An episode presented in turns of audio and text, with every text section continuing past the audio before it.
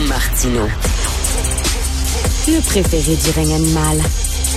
Bonjour, les petits lapins. Petit lapin, petit lapin. Jacques Duval, le chroniqueur automobile et fondateur du Guide de l'auto, est décédé à l'âge de 89 ans. On va en parler avec un de ses, tiens, peut-être un fils spirituel, Gabriel Gélina, qui est journaliste au Guide de l'auto. Bonjour, Gabriel. Euh, on n'entend pas. Est-ce que on l'entend, Gabriel Gélina? Est-ce qu'il est là? Vous, tu peux parler, Gabriel, pour voir? Non. Alors, euh, malheureusement, petit problème de son. On va quoi le contacter par téléphone? Jacques Duval, premièrement, qui s'exprimait dans un français absolument impeccable. C'était le René Le Cavalier euh, de la chronique automobile. C'était aussi, ça, très peu de gens s'en souviennent. C'était aussi un critique de disques. Il faisait, il y avait son émission où il critiquait les disques. Et le cimetière des CD de Claude Rajotte, ben, ça a été inspiré du cimetière euh, du vinyle de Jacques Duval. Donc, euh, Gabriel Gélina, euh, Jacques Duval, qu'est-ce qui a changé dans la chronique automobile? Ben, premièrement, il était le pionnier euh, de ce domaine-là au Québec. Euh, avant lui, ce, métier-là n'existait pas carrément. Euh, donc, il y avait évidemment des, des chroniqueurs automobiles ailleurs sur la planète, mais lui a été le premier à être chroniqueur automobile du Québec. Et d'ailleurs, euh, au cours des récentes années, là, souvent on le présentait euh, comme le doyen des, chroniqueurs automobiles et lui il nous reprenait, il disait je ne suis pas le doyen, il dit je suis le, pionnier. Alors c'est comme ça que lui-même se voyait euh, dans, dans, son rôle et c'est tout à fait juste parce qu'à la base, vous savez, Jacques Duval, avant d'être un chroniqueur automobile, avant d'être un journaliste, présentateur d'une émission de télévision, fondateur du Guide de l'auto, il était au départ animateur de radio. Donc, euh, il a commencé à la radio à l'âge de 16 ans à, Québec. Une radio, en fait, euh, je crois que c'était sur la rive sud de Québec. Et par la suite, euh, est, arrivé à Montréal. Donc, c'était déjà aussi une personnalité publique. Donc, il était animateur de radio, il était aussi, il faisait des spectacles de fantaisie dans des cabarets. il était ensuite, vous avez mentionné le cimetière du disque à Télémétropole, l'ancêtre de, de, TVA. Donc, c'était d'abord et avant tout une personnalité publique, quelqu'un qui était un communicateur hors pair et aussi qui était un peu un showman et qui est arrivé euh, au, domaine de la chronique automobile via le sport automobile en, ayant commencé lui-même à, piloter des voitures en course. Il, a brisé un peu le, stéréotype du gars de char là, avec la casquette à l'envers puis tout ça, puis qu'il parlait comme tu sais, des fois il y a des gens qui ont les stéréotypes du gars de char. Lui est arrivé, il était sophistiqué, euh, il parlait un français impeccable. Et euh, il a dit, ben regardez, là, il est avec une certaine classe pour parler de l'automobile. Tout à fait. Et surtout, je pense, il, il employait toujours les termes francophones appropriés à une époque où euh, souvent, dans le domaine automobile, les gens parlaient de dashboard pour désigner la planche de bord d'un véhicule, euh, utilisaient des termes anglais finalement ou des anglicismes.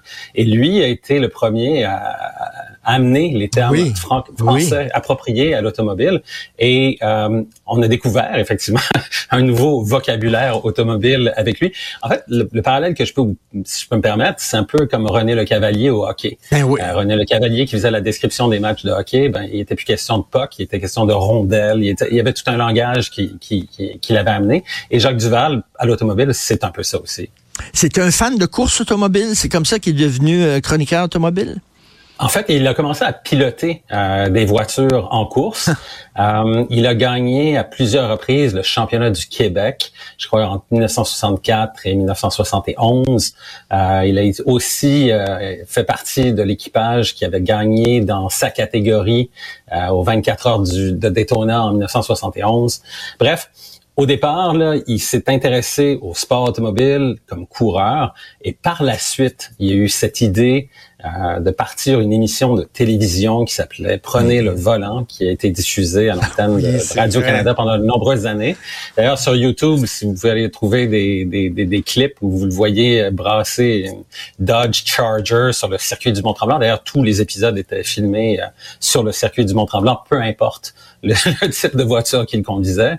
Et c'est à partir de Prenez le volant, des notes qu'il écrivait avant de, de faire ses essais à la, à la télévision, que sa femme à l'époque euh, lui avait convaincu, lui avait soumis l'idée euh, de faire un livre, de, de, retravailler ses notes, de faire des textes. Et c'est ça qui a donné le tout premier euh, guide de l'auto. Et euh, c'est une publication qui, qui, dure encore et qui va, euh, oui. qui dure depuis plus de 50 ans maintenant. Ben, tout à fait, très populaire. Mais ce qui est incroyable avec Jacques Duval, c'est tout le monde au Québec le connaissait. Et pourtant, c'est pas tout le monde qui s'intéresse aux automobiles. C'est pas tout le monde qui sont des gars puis des filles de char. Hein? Euh, mais même les gens qui allaient pas au salon de l'auto, qui achetaient pas le guide de l'auto, tout le monde connaissait Jacques Duval et il a une carrière extrêmement longue. Euh, ça, faut saluer ça. Et comment on peut expliquer ce, cette popularité autour de Jacques Duval? En fait, je vous dirais ceci, c'est qu'à une certaine époque de sa vie, il a cessé euh, d'être au guide de l'auto. Il était devenu porte-parole pour Ford pour le marché du Québec. Donc, il faisait les publicités à la télévision, à la radio, dans les journaux, les magazines, euh, pour faire la promotion des, produits Ford. Ça a duré, je pense, neuf ans. Et ça, effectivement, le fait qu'il se retrouve à la télé comme porte-parole où on le voyait conduire des voitures, puis évidemment le, scénario, c'était qu'il vantait les, mérites des, des produits Ford. Mais la compagnie Ford avait reconnu que Jacques Duval était une figure crédible pour le public et il l'avait choisi comme porte-parole justement pour cette raison.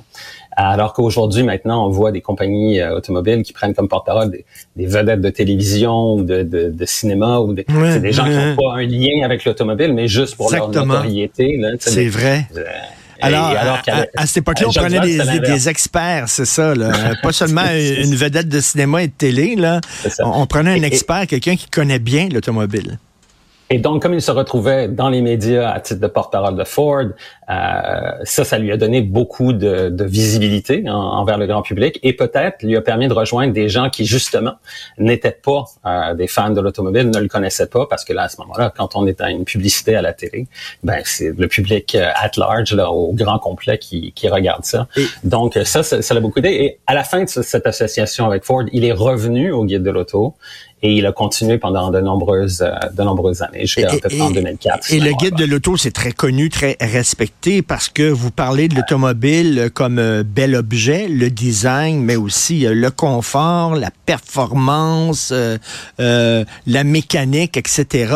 Vous prenez ça dans l'ensemble. Et ça, c'est ce que Jacques Duval aussi a insufflé là, au guide de l'auto, c'est-à-dire pas seulement la, mécanique, mais aussi le look, le, design. Ouais, une appréciation pour en fait euh, euh, toutes les automobiles, mais aussi de donner leur juste au public, de faire la part des choses et de recommander aussi euh, les meilleurs véhicules dans chaque catégorie. D'ailleurs, le nom du livre, c'est le guide de l'auto. C'est là pour guider le consommateur dans ses choix. Et c'est ce qu'on continue de faire euh, encore et toujours et qu'on va continuer de faire dans l'avenir aussi. Rapidement, Gabriel Gilina, je veux pas être nostalgique, mais il me semble qu'avant, les autos se ressemblaient pas toutes. Il y avait toutes sortes de modèles fun, puis on dirait que le design maintenant est devenu extrêmement homogène. Toutes les chars, on dirait, se ressemblent. Alors qu'avant, dans les années 70, il y avait une variété une invention dans le design. Est-ce que c'est juste un vieux schnock de Non, vous avez parfaitement raison. Et puis, on, moi aussi, je, vous, je, seconde votre opinion là. Mais c'est clair que euh, aujourd'hui, euh, les voitures, premièrement, il y a les lois de l'aérodynamique qui font en sorte que euh, souvent on a des formes qui sont justement plus aérodynamiques pour faciliter la, améliorer la consommation de carburant ou d'énergie, parce que maintenant on parle évidemment de plus en plus de voitures électriques.